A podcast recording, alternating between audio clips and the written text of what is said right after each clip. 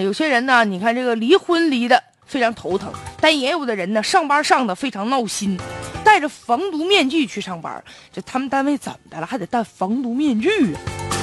据说在四川成都有一公司，他们呢就把这个员工啊搬到了一个新的办公场所。这原本是个好事儿，是吧？换了新环境了，结果没成想，他那个吊顶啊、墙面啊、基础装修啊还在进行当中。所以就是说，一边上边上班，一边装修，一个多月了，那装修肯定有味儿啊。现在你说天还这么冷啊，开窗开门还冻得慌，所以很多员工实在是有点受不了了。而且他们呢测试了，说这甲醛呢已经发现超标了。不少人感觉头晕，所以呢，有的人就干脆这样吧，说我们呢也不在这办公室待了啊，我们呢来个胜利大逃亡。上班期间，大家纷纷跑到附近的超市和商场，还有咖啡馆去工作去了。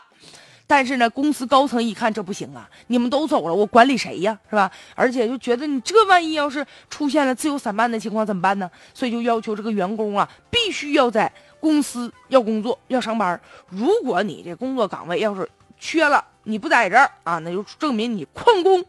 现如今呢，很多员工实在是没办法了，要么戴口罩，要么戴上了防毒面具啊。所以说，现在这个事儿放在网络上，大家伙纷纷吐槽啊，说原本吧，你改善工作环境是个好事儿，对吧？但是你也不能啊，说这个装修和工作两不误，而且人员工呢。人现在实在是受不了了，人跑了，结果呢，这公司就反正我不管你怎么想啊，我就这么地，以一种非常强硬的、冷冰冰的手段，要求人家必须在办公室要上班。哎呀，如果不上班，就需要把人家给解雇了。那这事儿也不是你说的算的事儿啊！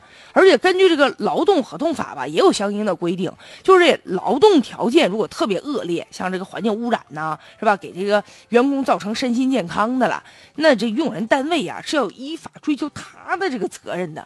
所以说，现在就仓促的让这个员工。到新的这个环境去，本身于情于法于法他都说不通。再者吧，那甲醛呢，它是可以致癌的，那吸入时间长对人体肯定是有害的。如果我就做个假设啊，他这不是好多有女员工吗？那万一女员工人怀孕了呢？或者是人打算怀孕，你怎么办呢？再说现在有多少人呢？就因为装修。是吧？得了病了，万一真给人熏出病来，挣那俩钱儿还不够看病的呢。